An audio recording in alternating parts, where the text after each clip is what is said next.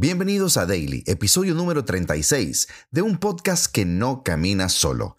En el capítulo de hoy, de nuevo el Real Madrid firmando una noche mágica.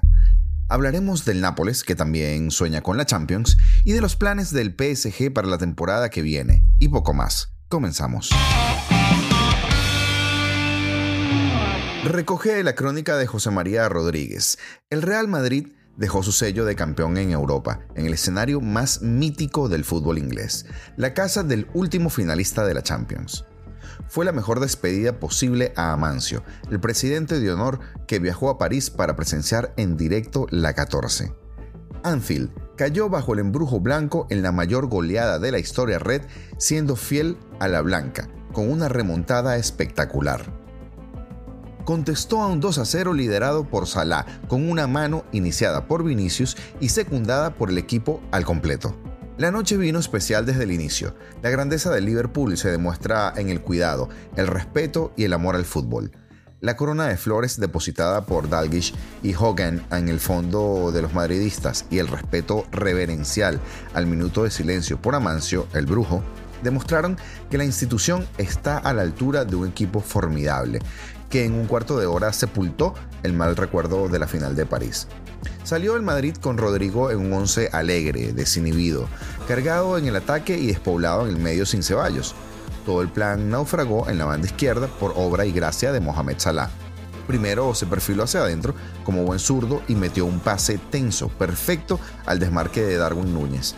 El uruguayo coronó con un taconazo exquisito. Diez minutos después, el egipcio acudió a presionar a Courtois tras una jugada ahí trompicada. El portero de la 14 se lió de mala manera, golpeó con la rodilla derecha al tratar de recortar y entregó a Salah, que tomó, por supuesto, cumplida la venganza de las paradas del belga en San Denis. No es casualidad que la primera acción estelar de Vinicius con la camiseta blanca fuera en la soledad de Valdebebas, a la espalda de Alexander Arnold. El brasileño se echó el escudo a los hombros con Anfield hirviendo y espantó el chorreo a puro fútbol. Allison negó el empate con una mano prodigiosa, en otro latigazo que buscaba el mismo rincón. En el intercambio, Militao y Carvajal sacaron de la línea el gol de Núñez, que había nacido otra vez por la banda de Alaba. El austriaco, al intentar despejar, se dañó las fibras, entró Nacho y cerró la puerta. Esa tranquilidad de cobertura también aligeró a los blancos, que merodearon el área rival con mucha más frecuencia. El joven Basetich intentaba surtir a los extremos, pero una pérdida, Valverde buscó en profundidad a Vini. Llegó antes Joe Gómez, retrasó al meta y el destino igualó la contienda. Allison buscó hacer un despeje frontal, la pelota golpeó en Vinicius y entró Mansa en la portería. Partido nuevo, estaba 2 a 2, con el brasileño desatado. De hecho, el primer tiempo se cerró con la respuesta a una falta de Alexander Arnold que convirtieron en contra mortal Valverde y Vinicius, que pudo haberse ido al descanso si no es por Robinson que rebañó el gol de la bota de Rodrigo. La grave crisis del Liverpool que parecía enterrada en las dos últimas semanas con la vuelta de Van Dijk y que ya había puesto en cuestión al malísimo Klopp se hizo carne tras el descanso los Reds dimitieron de sus funciones en una falta de lateral, todos atornillados al césped mientras sacaba Modric y Militao se anticipaba para cabecear como un martillazo. Con la personalidad del campeón de Europa, el Madrid se puso a tocar la pelota como si Anfield fuera su propio jardín. Cayó el cuarto desde la derecha tras una combinación de Rodrigo con Benzema que culminó el francés con fortuna. Su remate iba a un palo y el toque de Gómez lo envió al otro. Klopp hizo los cambios para contener la caída, refrescando el ataque con Firmino y con Jota. No funcionó, porque el Madrid era superior en todos los sectores. También en el centro del campo, donde Modric puso el toque de distinción. El croata empezó a ganarse la renovación con el robo que abrió la contra perfecta. Abrió a Vini, que a su vez tocó con Benzema y el francés adornó el tanto con el regate a Allison y el remate que burlaría a Van Dijk y a Gómez bajo palos. No fue un chorreo, fue una exhibición incontestable. La ovación atronadora de Anfield al acabar el partido fue reconocimiento emocionante de la afición red al campeón de Europa.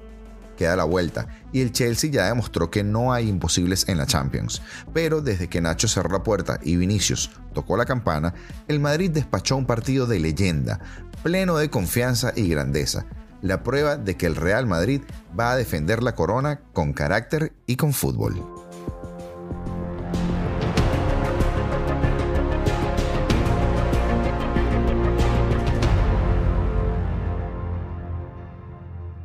Y el Nápoles también dice de presente, este Nápoles va en serio. Ni el himno de la Champions League amedrentó a los napolitanos que se presentaron en Frankfurt con la rebeldía del que sabe que no tiene nada que perder y la responsabilidad del que se siente grande. El Eintracht de Frankfurt no fue rival para el Nápoles, 0-2 en la ida de octavos de final de la Champions League. De Laurentiis afirmó que este Nápoles también puede ganar la Champions League, por el momento que ningún equipo desea tenerlos al otro lado del terreno de juego. Osimen y Min Jae, Min Jae y Osimen, dos pilares básicos sobre los que se sustenta el Nápoles y cuyas funciones no pueden ser más lejanas. El nigeriano será un delantero de época, de hecho ya lo es. Como un equilibrista sobre la línea, Osimen baila en el fuera de juego, como si lo necesitara. En realidad, su potencia permite a su equipo esperar rezagado y lanzarse al contraataque sin pestañear una gacela dispuesta a explotar los espacios de la defensa contraria. Su gol, el 0-1, en la primera parte es la mejor demostración. Pero la efectividad de ese plan depende tanto del 9 como del 3, Min Jae, que llegó a Nápoles como un total desconocido y se irá como un titán. Su partido puede resumirse en acciones de todo tipo, anticipaciones, despejes, duelos aéreos, de todo, una exhibición de las que marcan época y sobre todo de las que señalan la naturaleza de un jugador. Minja es el jefe de la saga napolitana. No fue su mejor partido, pero el georgiano se está acostumbrando a ser decisivo y al fin y al cabo en esto del fútbol nada es más importante. Su fallo desde los 11 metros, lejos de incentivarlo a dejar de intentarlo, provocó una motivación extra en el minuto 77. A partir de ahí, su fútbol empezó a emerger entre los otros 21 futbolistas que compartían césped con él. Su taconazo en el gol de Olivera para el 0 a 2 es de esas acciones que se guardan en la retina del espectador. Cuando una nube de defensas poblaban el área alemana, Caraskelia pensó que la mejor solución estaría en su espalda. Y así como el ilusionista que se encierra en un cajón con candado, el georgiano siempre encuentra la solución del laberinto. No fue el día del actual campeón de Europa League. El inicio del partido hacía presagiar algo completamente diferente, con Colo Moani en la punta, menudo duelo de nueve por cierto nos regalaron en la primera parte, y Lindstrom explotando los espacios permitidos por Olivera. El Eintracht se adaptó al continuo intercambio de golpes, al mentón que se propinaron ambos equipos. Lo que sí fue una mala idea fue subirse al ring con este Nápoles. Pasada la media hora de encuentro, la figura de Trapp comenzó a hacerse decisiva. El penalti parado a Karaskelia fue el inicio de su demostración y el final de la de su equipo. Los alemanes se derrumbaron como un castillo de naipes cuando su portero se gigantaba bajo los palos. No fue suficiente para un Eintracht que necesitará una gran remontada en el Diego Armando Maradona.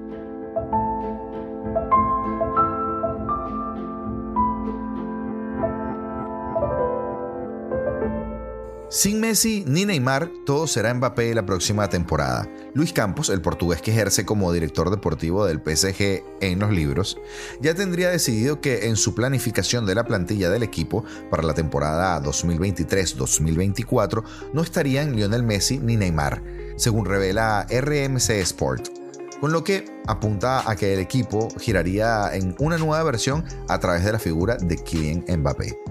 Con la mirada puesta en remontar el 0-1 que tuvieron ante el Bayern el partido de ida de los octavos de final de la Champions, el club baraja esta opción para dejar de fondo mediático el club baraja esta opción para dejar todo en el fondo mediático y así centrarse en la figura de Kylian Mbappé. Este sería uno de los motivos principales ya que Mbappé se quedó en el club con la condición de que sería la estrella definitiva del equipo y por ese motivo rechazó en su momento la oferta, la oferta millonaria que se tenía en la mesa del Real Madrid. Bueno, por eso y por muchas otras cosas que no sabemos todavía. Otra de las razones que apunta a que esto puede llevarse a cabo es la dilatación que existe para la renovación del contrato de Leo Messi, al que Campos vería con buenos ojos que se vaya del club en libertad de acción, así como llegó del Barcelona. Un caso diferente es el que tienen con Neymar, porque por él se pagaron más de 222 millones de euros al Barcelona en 2017, siendo el jugador más caro de la historia. Sus 13 títulos conseguidos, todos nacionales, no fueron suficientes para que el hincha lo considere un ídolo y el club ya sopesa algunas ofertas que tiene para venderlo, como una del Chelsea, aunque el gran problema para el nuevo destino del internacional con la verde amarelas será su alto salario anual. Una de las posibles causas que podría poner sobre la mesa a Campos es idear otro tipo de equipo, con menos estrellas en nombres para dar el salto definitivo y lograr la tan ansiada Champions League.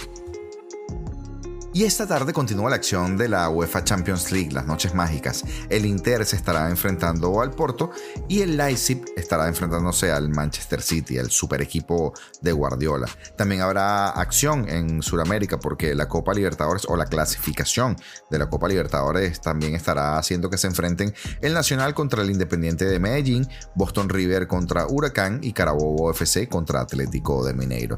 Y nosotros te recomendamos que nos sigas en nuestras redes sociales, Play, así como suena, se escribe, y con esto no te perderás lo más importante del fútbol mundial. Gracias por estar allí y ya será hasta mañana.